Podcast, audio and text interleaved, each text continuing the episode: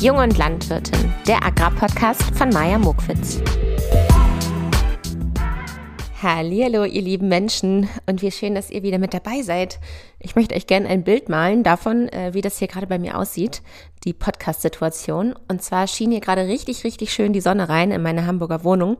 Da habe ich ganz schnell mein Mikro genommen und mein Laptop und mir mein Podcast-Set hier aufgebaut.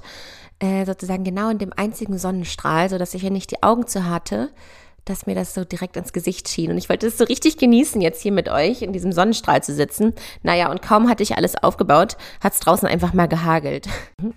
Also dieses Wetter ist einfach zu schön. Aber ich darf euch verraten, die Landwirte und Landwirtinnen freuen sich immer noch über den Regen. Man denkt ja irgendwie, es gab die ersten drei Monate in diesem Jahr nur Regen und so war es auch. Und es ist auch erstaunlich viel schon gewesen. Aber der Boden ist so trocken, wenn man ein bisschen weiter buddelt und sich die Schichten anschaut, anschaut, dass der auch erstmal wieder ein bisschen was vertragen kann, bis sich der Boden wieder ordentlich erholt hat und auch erstmal wieder Wasser eingespeichert hat. Also die Landwirte freuen sich immer noch und deswegen freuen wir uns natürlich auch. In Klammern, besonders wir ähm, Hundespaziergänger und Gängerinnen, die äh, jeden Tag noch mit dem Hund raus müssen und immer das Wetter falsch einschätzen. Also was laufe ich oft irgendwie in kleiner Bomberjacke raus, weil ich denke, es ist irgendwie ein ähm, süßes Wetter draußen und ich setze mir eine Sonnenbrille auf und dabei ist es eisekalt und äh, kurze Zeit später kommt wieder die heftigste Regenwolke. Also man kann da draußen gerade nichts richtig machen.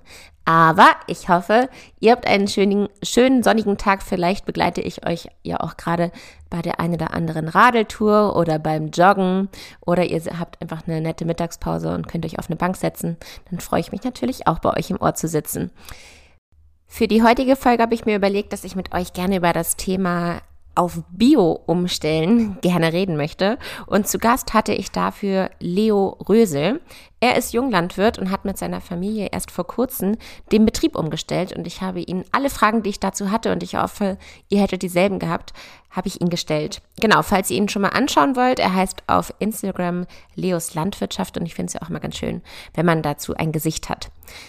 Ich kann euch jetzt mal so einen kleinen Vorgeschmack geben, was für Fragen ich gestellt habe. Ich wollte natürlich wissen, was waren seine Beweggründe, umzustellen. Ähm, ja, was ist bis jetzt so die größte Umgewöhnung im Vergleich zur konventionellen Landwirtschaft?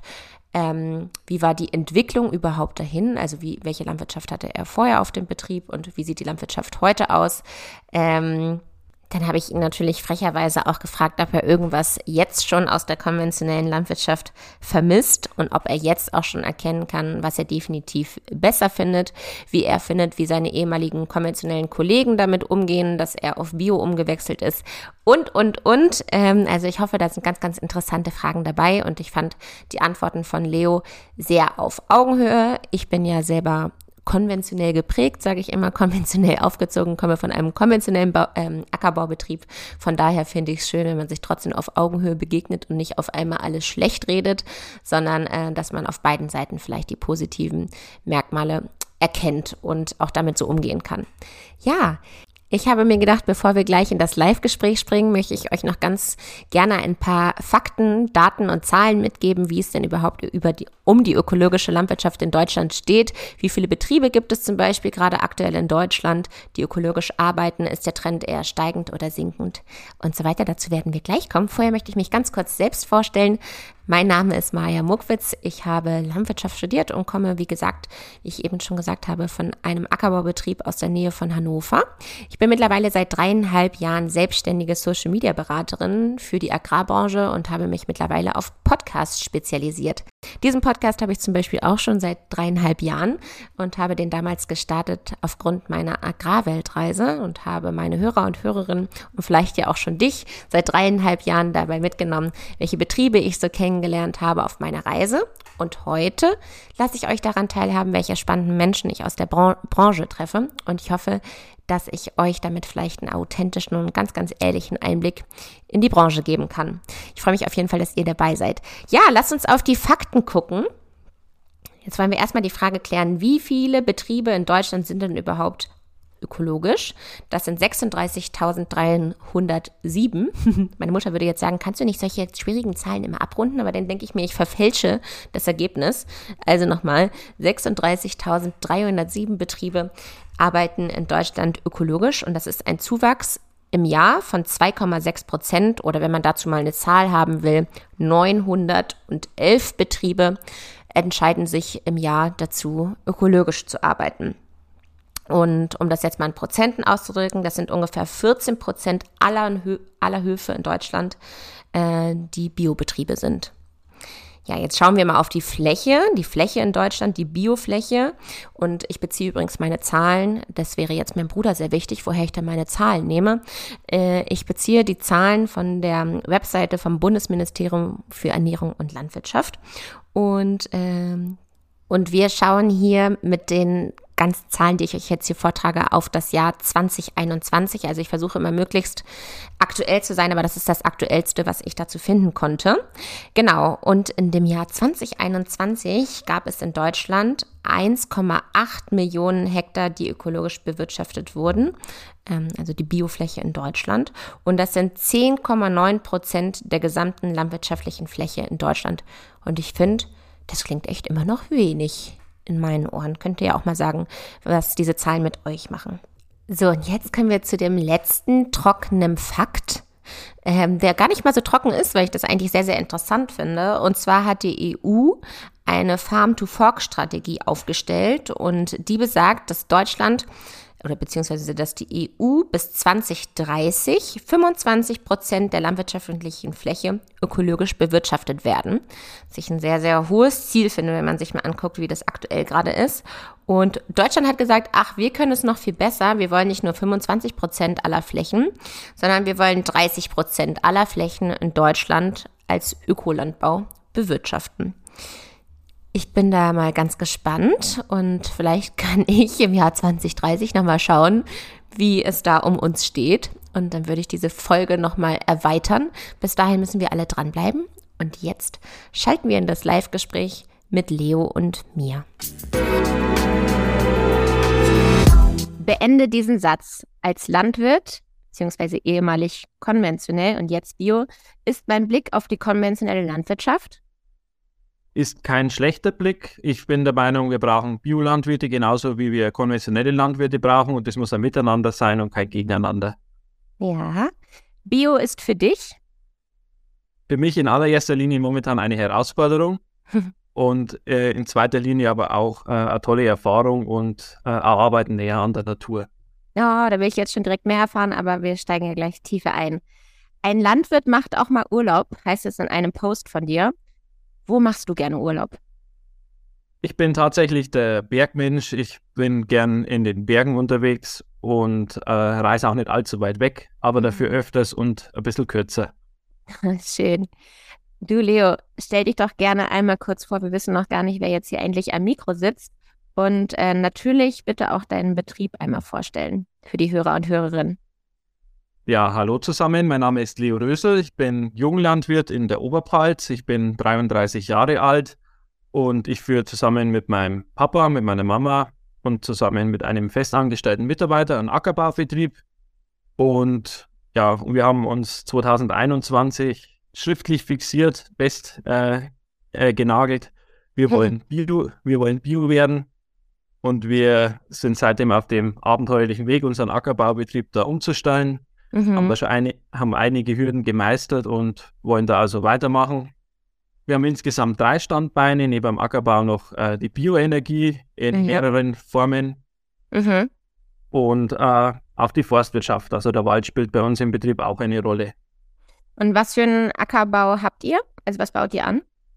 Also bei uns im Ackerbau dreht sich eben durch die Bioenergie, durch die Biogasanlage um nachwachsende Rohstoffe, die wir auf unseren Feldern anbauen aber auch Marktfrüchte und da ist eigentlich so alles das, was durch den Mähdrescher geht, wird bei uns angebaut. Also das ist überwiegend eben Getreide.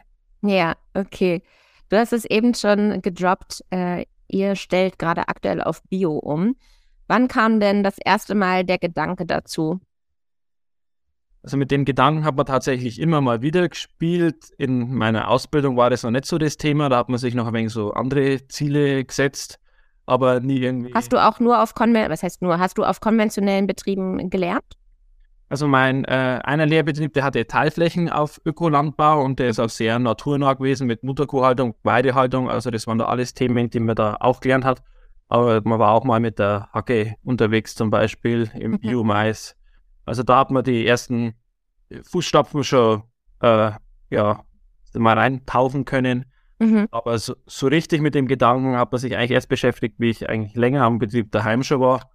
Ich habe mich mit dem Thema Boden immer intensiver auseinandergesetzt, seit vielen Jahren schon. Wann bist du zurückgekommen auf den Hof? Also wie lange bist du jetzt schon am Rumwerkeln wieder auf dem heimischen Hof? Also meine Ausbildung beendet habe ich 2013. Dann habe ich aber noch einen Schwenk gemacht über äh, Teilzeitbeschäftigung im Landwirtschaftsamt, also in der Landwirtschaftsbehörde. Da war ich beschäftigt bis 2021, mal mehr, mal weniger Stunden, aber also Vollzeit im Betrieb bin ich eben jetzt seit 2021. Ah ja, okay. Also kann, kam der Anstupser von dir oder wer hatte zuerst den Gedanken bei euch auf dem Hof? Hm, ja, der Anstupser, der war eigentlich schon immer mal wieder da. Also meine Mama als äh, Hauswirtschaftschefin am Betrieb, äh, die die Küche führt, die kocht gern mit Bio-Lebensmitteln und äh, ja, da ist da schon die ersten Berührungspunkte da, dass man eben dann auch mal auf einem Biobetrieb einkauft. Äh, man hat immer wieder Beispiele gesehen, wo man gesagt hat, Mensch, das könnte doch passen. Und so den, den Anstoß, dass es für unseren Betrieb passen könnte, hat mir damals ein Arbeitskollege am Landwirtschaftsamt tatsächlich gegeben. Der ist immer zu mir gekommen und gesagt, Mensch, Biogas und Ökolandbauer, Leo, das passt zu dir, das passt bei euch im Betrieb. Überlegst dir mal, rechne es mal durch. Und da hat man dann irgendwie so das Überlegen angefangen. Die Wünsche in die Richtung zu arbeiten, die waren da schon immer vielleicht ein bisschen unterbewusst da, aber sie waren da. Und wir haben ja eigentlich dann, ich glaube, das war so 2017, 18, die ersten Überlegungen angestellt, wie man das umsetzen kann. Also das war jetzt keine so wollte die wollte Idee. Ja, das kann ich mir vorstellen. Mein Bruder ist, ist da immer so gewesen, der hat gesagt, der ist, der ist ein Betriebswirt. Der sagt, das rechnet sich, das machen wir. Und ich habe immer gesagt, es passt noch nicht ganz. Am Papier schaut es schon gut aus, aber ich will, dass der Welt, äh, Weltbau auch dazu passt und da müssen wir noch ein paar Jahre drauf hinarbeiten. Und so haben wir es dann auch gemacht. Und dann habe ich irgendwann 2020 so den Entschluss passt. Das ist jetzt das letzte Jahr konventionell, nächstes Jahr stellen wir um. Und dann haben wir so die Schritte eingeleitet. Okay. eben. Und welche Gedanken kann ich mir dazu vorstellen? Also, was musstet ihr da genau konkret entscheiden und was hängt da jetzt alles mit zusammen? Ja, in allererster Linie dient ja unser Ackerbau äh, dazu, die Biogasanlage mit nachwachsenden Rohstoffen zu versorgen. Wir haben ja keine Tierhaltung am Betrieb. Mhm. Äh, also das war, sage ich mal, so der, der größte Punkt. Wie können wir unsere Biogasanlage mit nachwachsenden Rohstoffen versorgen? Wir hatten im konventionellen Landbau auch schon immer sehr weite Fruchtfolge, also sechs, sieben verschiedene Früchte in, in der Folge. Also waren da schon sehr breit aufgestellt. Und das waren also so Punkte, wo wir gesagt haben, ja, äh, da sind einige Sachen dabei, die gehen auch in Öko. Man hat dann die ersten Versuche gemacht, zum Beispiel im, im Roggen-GPS das Herbizid wegzulassen, das Fungizid wegzulassen. Das waren alles so Schritte, wo man gesagt ja, es geht's ohne. Dann konnte ich mal einen Striegel testen. Äh, man hat gesagt, ja, das funktioniert auch bei uns. Und dann war der, der Schritt eigentlich, jetzt haben, wir, jetzt haben wir schon alles so viel ausprobiert, äh, jetzt, jetzt können wir es eigentlich ganz aufmachen. Mhm. Und wenn du jetzt sagen müsstest, das waren konkret unsere Beweggründe, ähm, umzustellen? Also der, der allererste Beweggrund von mir war eigentlich so aus dem Persönlichen raus, ich habe gesagt, ich kann das, ich will das machen, ich will die Herausforderung annehmen. Ich weiß, dass vieles im Ökolandbau schwieriger ist als im konventionellen. Man hat mit manchen Sachen keine zweite Chance. Man kann äh, engere Zeitfenster, die man nutzen muss. Aber ich habe gesagt, ich, ich traue mir das zu. Es ist aus meinem persönlichen Befinden ist das, ist das da. Äh, ein weiterer Grund war, man, man wollte sich ein bisschen ja, unabhängiger machen von, ja, vom Handel, von den Betriebsmitteln zum Einkaufen. Hm. Und nicht zuletzt auch der, der Umweltaspekt, äh, wo man gesagt hat, für unsere Gegebenheiten, für unsere Region, da passt es, das passt hierher, das passt zu uns als Menschen, das passt zu uns als Betrieb. Und es passt auch betriebswirtschaftlich. Das sind so die drei Punkte, wo ich sage, die eigentlich so klar waren, haben gesagt, jetzt setzen wir die Unterschrift am Kontrollvertrag. Wie doll hat sich jetzt deine Arbeitsweise verändert? Also ich stelle mir das irgendwie dennoch schwierig vor. Man muss ja voll viel dazulernen, weil es einfach neue Auflagen und neue Vorschriften und neue Regeln gibt. Ähm, gib uns mal einen Einblick jetzt in deine Arbeitswelt. Ja, in der Tat. Also ich sage mal, die Arbeit am Acker am Feld draußen, die ist gar nicht so viel anders geworden wie vorher. Man hat vorher schon mit mechanischer Unkrautbekämpfung, wir haben mit dem Striegel probiert schon, wir haben das äh, chemischen Pflanzenschutz weitestgehend weggelassen. das war jetzt die Umstellung gar nicht so groß. Wo die Umstellung groß war, war tatsächlich im Büro. Man muss mhm. jetzt doch alles anders dokumentieren, mehr, teilweise dreifach. Ich habe jetzt gerade äh, Dokumente für die Gerest-Ausbringung fertig gemacht. Das war früher so ein Lieferschein, der eine DIN A4-Seite hat. Jetzt haben wir 13 Seiten, die man ausfüllen muss mit oh. Selbsterklärungen. Äh, ich war mir dem bewusst, dass, dass das auf mich zukommen wird, dass die ganze Dokumentation äh, Spur schärfer wird. Äh, das ist jetzt ein bisschen anders. Aber beim Betriebsmitteleinkauf vorher hat man gesagt, ja, das probieren wir jetzt, das nehmen wir jetzt einfach. Jetzt ist immer die erste Frage, ist es zugelassen im Ökolandbau? Die zweite Frage ist, ist es verfügbar? Mhm. Das, das, ist so das, wo sich in der Arbeitsweise einfach ein bisschen verändert hat, dass man halt einfach immer schauen muss, dass das zu, zu jedem Betriebsmittel, zu jedem, äh, was im Hof rein, was in den Hof rausgeht, eine passende Zettel dabei ist, sage ich jetzt mal. Das hat ja. sich eigentlich so am, am meisten verändert zum konventionellen. Und fällt dir irgendein enormer Unterschied beim Ackerbau auf dem Feld ein? Oder auf, vielmehr? äh, was mir auffällt ist, ähm, das, das hat mir ein Berufskollege gesagt, der sagt, die Biobauern, die schauen einfach öfter auf ihr Feld. Da habe ich mir so gedacht, naja, ich schaue jetzt eigentlich hm. nicht öfter auf mein Feld, aber mir fallen halt ganz andere Sachen auf. Also es ist einfach ein, anderes Arbeiten, wenn ich jetzt zum Beispiel mit dem Striegelgras unterwegs bin, wie mit, mit der Pflanzenschutzspritze zum Beispiel. Mhm. Das ist, ist ein anderes Arbeiten, man hat ein bisschen einen anderen Augen, äh, einen anderen Blickwinkel auf seine ganze, seine Bestände. Und äh, aber es, es hat sich eigentlich nicht so stark verändert. Ich sage, ich war vorher schon mit dem Spaten am Acker unterwegs, habe mir meinen Boden angeschaut und ich tue es jetzt auch weiterhin. Mhm. Und bekommst du Hilfe, wenn du denn welche bräuchtest? Also sagen wir mal, du hast irgendeine Frage im Büro oder draußen, hast du irgendwie äh, in der Nachbarschaft auch Biolandwirte, die dir helfen oder gibt es eine offizielle Seite? Also offizielle Beratung gibt es eigentlich über einen äh, Anbauverband, dem wir auch einem beigetreten sind. Äh, genau aus dem Grund eben, dass man da ein Netzwerk hat, eine Beratung, eine Anlaufstelle, wo man Fragen stellen kann. Das funktioniert also gut. Und natürlich der Austausch mit Berufskollegen ist, ist da auch eben da, dass man mal sagt, oh Mensch, wo finde ich denn jetzt das Dokument oder wie muss ich das machen? Das äh, funktioniert also im Austausch mit Berufskollegen auch sehr gut. Bei der mhm. offiziellen Stelle gibt es da also mh, hm, sehr wenig Beratung. Ja, ich glaube, ich habe noch ein Vorurteil. Ich habe mal irgendwo aufgeschnappt, beziehungsweise glaube ich, dramatisiere ich das jetzt, dass wenn man umstellt von einem konventionellen Betrieb auf einen Biobetrieb, dass man dann trotzdem so und so viele Jahre immer noch als konventionell zählt, obwohl man schon Bio ist, weil das sozusagen noch alles im System ist. Kannst du mir verraten, wann du deine Produkte, Rohstoffe als Bio verkaufen darfst? Genau, also es gibt natürlich, man kann jetzt sagen, ich bin jetzt ab morgen Bio und dann funktioniert das alles im Landbau. Äh, also vom Gesetzlichen her ist es eben so, dass man zwei Jahre Umstellungszeit hat oder eben zwei Ernten. Da kann jeder Betrieb für sich individuell wählen, wann er das macht. Der Futterbaubetrieb wird eher das Frühjahr nehmen. Wir als, als Ackerbaubetrieb haben den Sommer gewählt, den 1. Juli als Stichtag. Und bei uns ist jetzt eben der Stichtag 1. Juli 2023, wo wir ab dem Zeitpunkt eben die Umstellungsphase beendet haben, die zweijährige, und ab da dann vollständig Ökobetrieb sind. Okay, und kannst du schon Vergleiche ziehen, wie jetzt so deine Ernte war? Dann hattest du jetzt ja schon zwei Jahre, knapp zwei Jahre. Ähm, kannst du das irgendwie miteinander vergleichen? Ja, also die erste Ernte im Ökolandbau war ernüchternd, muss ich ehrlich sagen. Es lag auch jetzt weniger an dem System Ökolandbau, es lag mhm. einfach am Wetter. Mhm. Und ich sage, da hat jetzt diese äh, Umstellungsphase noch ein bisschen stärker reingeschlagen, wie jetzt vielleicht bei dem Betrieb, der äh, im konventionellen arbeitet. Aber wenn ich das verglichen habe mit meinen Feldnachbarn, mit den Erträgen, also es war halt einfach im Verhältnis überall zu wenig Regen da. Aber es war schon äh, ein großer Sprung vom sehr guten Jahr 21 auf das Jahr 22, wo einfach die Erträge schlechter waren und es war dann nach der Ernte schon irgendwie ein komisches Gefühl, mal nur vor einem halbvollen Getreidelager zu stehen. Mhm. Mhm. Ja, das passt jetzt auch zu meiner nächsten Frage. Und zwar wollte ich gerade fragen, ob du irgendwas aus der konventionellen Zeit vermisst. Äh, Ist ja noch nicht so lange her, aber vielleicht gibt es da ja was.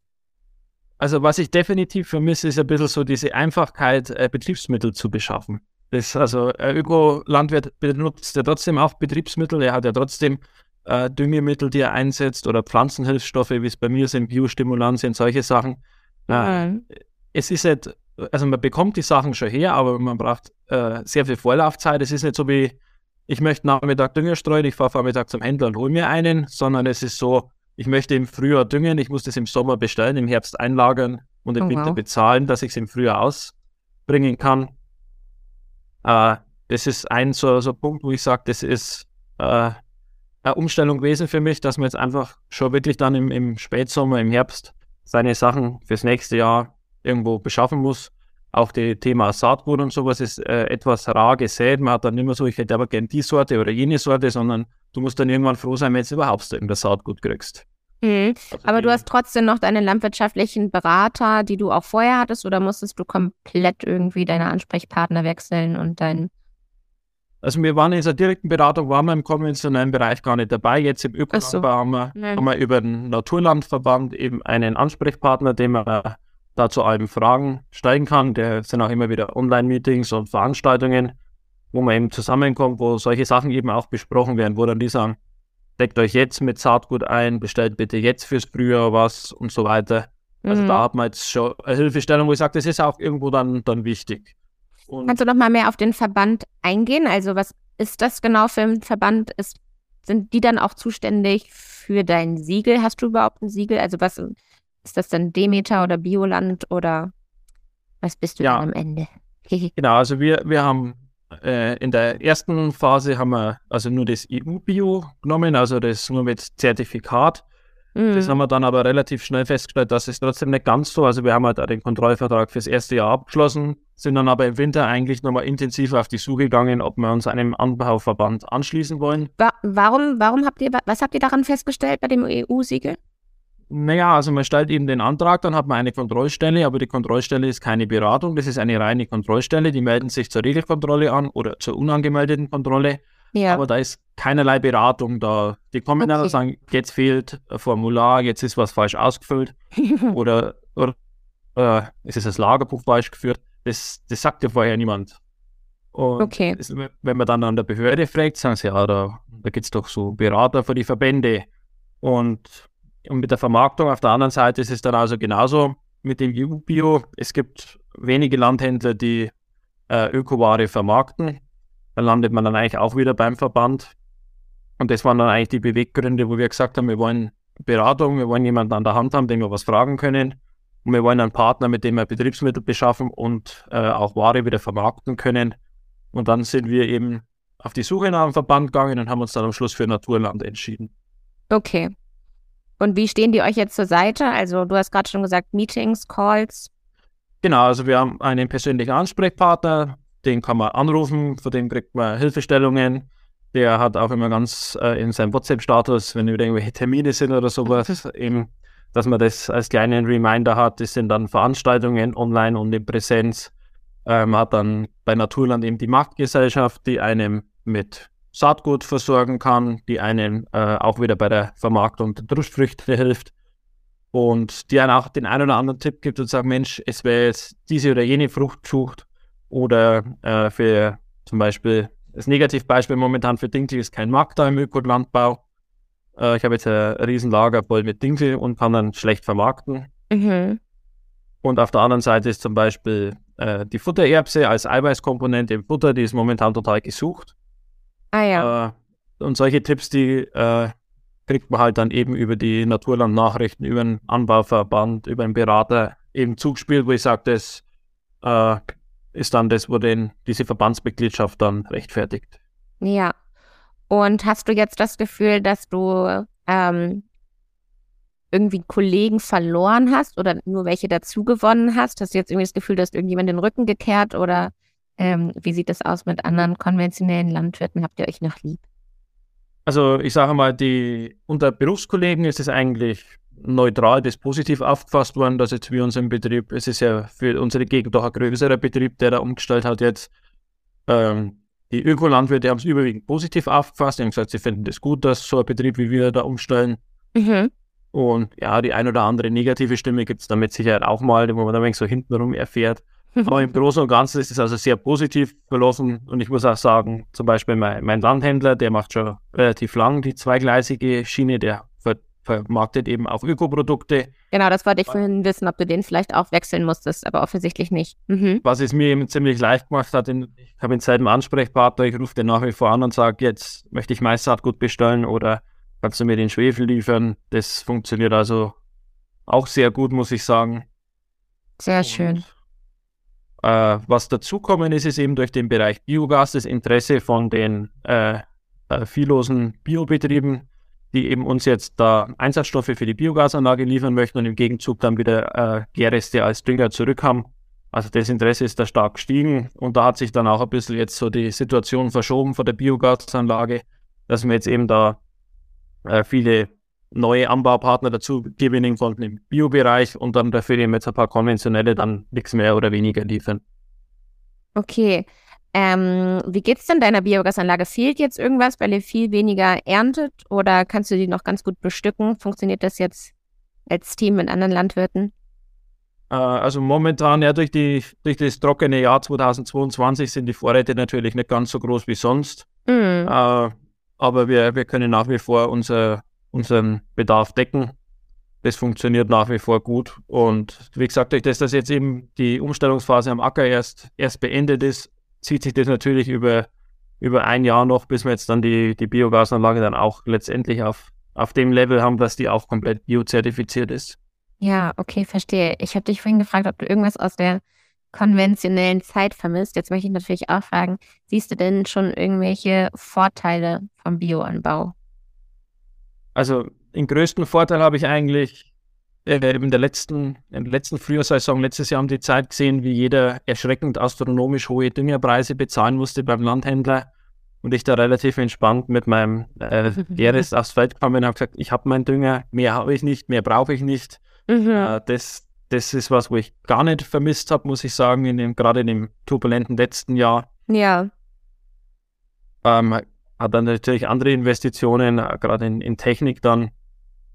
Aber. Äh, Musstest du da viel neue Technik kaufen? Also, wenn ich das so richtig verstanden habe, dann hat sich ja, ähm, ja schon so ein bisschen bei euch eingeschlichen. Ihr habt euch automatisch in die biologische Richtung entwickelt. Wie viel musstet ihr dann dennoch an Investitionen? Also war es sehr teuer, die Umstellung, von deinem Gefühl her? Ja, man muss ja nicht alles sofort auf einmal haben. Man kann ja gewisse Sachen auch mal erstmal beim Händler ausprobieren, sich ausleihen. Äh, wir haben uns aber dann trotzdem schon äh, mechanisiert mit Striegel und Hacke. Aber auch das ist immer stetig was, wo man eben um, umbauen, erweitern kann. Das haben wir jetzt eben auch heuer vor, dass wir die Hacke nochmal umbauen und optimieren. Jawohl. Mit, mit den Erfahrungen aus dem letzten Jahr. Also das kann man auch ein bisschen so Schritt für Schritt machen, dass es einfach nicht zu viel auf einmal ist. Ja, Hast du denn Tipps für andere Landwirtinnen, die vielleicht auch sich entscheiden wollen, umzustellen? Und was hättest du denn schon gerne eher gewusst? Also was ich als Tipp unbedingt mitgeben kann, ist, ich sage, wenn einer äh, nicht so ganz leiderprobt ist, wenn zum Beispiel mal die Felder nicht perfekt äh, ungradfrei sind oder einfach äh, die Bestände ein wenig dünner sind, ein bisschen kränklicher sind, dass einfach nicht so der, der 100 Tonnen, äh, der 100 Doppelzentner Weizen auf dem Feld steht. ähm, ich gesagt, das ist, ja, das ist Kopfsache auch. Mein Papa hat schon immer gesagt, egal ob konventionell oder bio, wichtig ist, was unterm Strich dann rauskommt. Und das ist durchaus im, im Biolandbau bei uns eben gegeben, dass das ganz gut aussieht. Mhm. Und was ich da als Tipp eben mitgehen kann, die Umstellung, die fängt im Kopf an. Das mhm. muss ich mhm. ganz, ganz klar so sagen. Und es kann sich am Papier noch so schön rechnen, wenn einer da nicht dahinter steht, dass er das wirklich machen möchte, sondern nur macht, weil es jetzt eine Prämie gibt oder äh, weil das eine oder andere eben da dafür spricht. Für den ist das, glaube ich, nicht so geeignet. Voll schön, das ist auch mal mein Satz, dass ich immer sage, viel wichtiger, bio oder konventionell, ist die Einstellung des Betriebsleiters oder des, der Betriebsleiterin. Ne? Also damit ähm, entwickelt sich auch alles weiter. Auch nach der Umstellung muss man ja irgendwie weiterhin schauen, wie kann ich noch besser werden, noch nachhaltiger. Das hört ja dann nicht auf. Deswegen, es kommt immer auf die Einstellung drauf hin an. Ja, genauso ist es eben auch. Ich kenne also nicht nachhaltig wirtschaftende Biobetriebe genauso wie sehr nachhaltig wirtschaftende konventionelle. Also ob ein Betrieb nachhaltig oder umweltschonend wirtschaftet, das hat nichts mit einem Bio-Siegel oder nicht zu tun, mm. sondern das ist eigentlich immer die Einstellung vom Betriebsleiter und eben das, was er aus seinem Betrieb macht. Ja, da sind wir uns voll einig. Hast du denn dennoch irgendwas, was du gerne vorher gewusst hättest? Also mir war das schon bewusst, dass es mehr Bürokratie wird. Mhm. Äh, was ich vielleicht hm, vorher wissen hätte wollen, ist so ein bisschen so diese, diese Umstellung jetzt von der Vermarktung. Das ist ein bisschen so zäh. Also wir haben jetzt immer noch viel Getreide am Hof liegen, das noch nicht vermarktet ist. Äh, Woran glaubst du, liegt das dann? Es ist jetzt unbedingt, glaube ich, jetzt nicht mal unbedingt die, äh, Lage, ob es jetzt konventionell oder bio ist, sondern es ist einfach die allgemeine Situation mit den Märkten, die momentan ja jeden Tag irgendwo in die andere Richtung gehen. Und äh, es sind einfach neue Ansprechpartner, es sind neue Vermarktungswege. So hat man jetzt vielleicht selber mit dem Anhänger das Getreide wegfahren. Jetzt läuft eigentlich alles über Spedition dann, mhm. die, das, die, das, ab Hof abholt. Das sind andere äh, Vermarktungswege. Äh, da tue ich mich momentan noch ein bisschen schwer, dass das in die richtigen Bahnen läuft. Ich habe jetzt teilweise Getreide auch schon konventionell vermarktet, weil es eben zum Beispiel für den Dinkel im Biomarkt nichts gibt, Umstellungsware mhm. sowieso nicht. Dann habe ich das einfach konventionell verkauft. Aber also da, da, ja, sag ich mal, das hätte man vielleicht vorher schon ein bisschen sich noch, noch stärker in, intensiver damit beschäftigen müssen. Ja, ich bin ganz gespannt, wie die nächsten Jahre bei dir laufen. Ähm, hast du irgendwie einen Ausblick für dich selber in der Best Version? Also willst du mal so ein bisschen rumträumen? Wie, was wünschst du dir noch für euren Betrieb und für dich? Also, was ich mir für den Betrieb wünsche, ist, dass dieser Kreislaufgedanke, den wir eigentlich schon auch im konventionellen genauso gehabt haben wie jetzt im Öko, dass diese, diese Fokus auf den Kreislauf, dass der noch, noch stärker auch äh, draußen ankommt. Ich sage mal, ich, ich mache das für mich, ich weiß, dass es gut ist, aber ich möchte, dass es auch draußen ankommt, dass das, das was wir machen, für unsere Situation eben gut ist. Äh, das, das würde ich mir betrieblich wünschen, dass das eben so, so eintrifft und dass eben auch die, äh, ja, die Märkte, die wir bedienen wollen, da eben auch äh, ihren, ihren Absatz finden. Mhm. Okay. Ja, schön. Ich, äh, ich finde, du hast mir total den schönen Eindruck vermittelt und irgendwie, es klang sehr einfach. Am Ende habe ich nochmal gemerkt, ach nee, äh, äh, da, da und hier hakt es ja dann doch und es ist doch irgendwie schwer und man muss mutig sein. Ähm, vielen Dank, dass du so ehrlich warst. Ich äh, habe mich total gefreut, dass du dir Zeit genommen hast und freue mich schon, die Folge zu veröffentlichen. Ja, gerne. Vielen Dank, dass ich Gast sein durfte. Ihr Lieben, vielen Dank fürs Zuhören bis hierhin. Ich fand es richtig schön, dass man durch Leo mitbekommen hat, dass die konventionelle und ökologische Landwirtschaft gar nicht so unterschiedlich sein muss.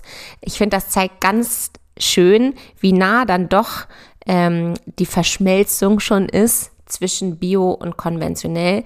Denn Leo hat auch schon als konventioneller Bauer, wie vielleicht auch viele andere, ähm, mit dem Striegel gearbeitet und sich sozusagen schon dahingehend für eine mechanische Unkraut Bekämpfung entschieden und auch schon in vielen Punkten, äh, anderen Punkten hat er sehr biologisch gearbeitet.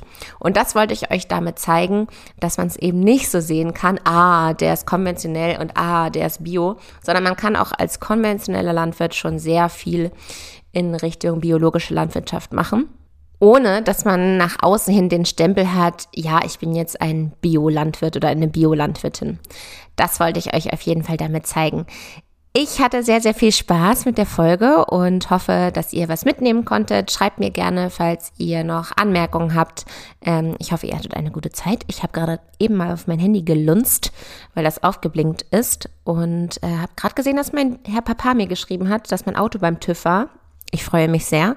Und, das, und dann hat er mir eine Rechnung zugeschickt von 900 Euro. Also falls ihr euch fragt, was ich jetzt mache, ich gebe jetzt schön Geld aus und überweise irgendwohin wieder 900 Euro für das Auto. Ich hatte solche Ausgaben. Und ich hoffe, dass ihr jetzt was Schöneres macht. Also, ich winke und freue mich auf die nächste Folge. Tschüss. Ach so, bevor ich es vergesse. Diese Folge widme ich wie immer meiner Sina und allen anderen, die gerade in der Umstellungsphase sind. Tschüss.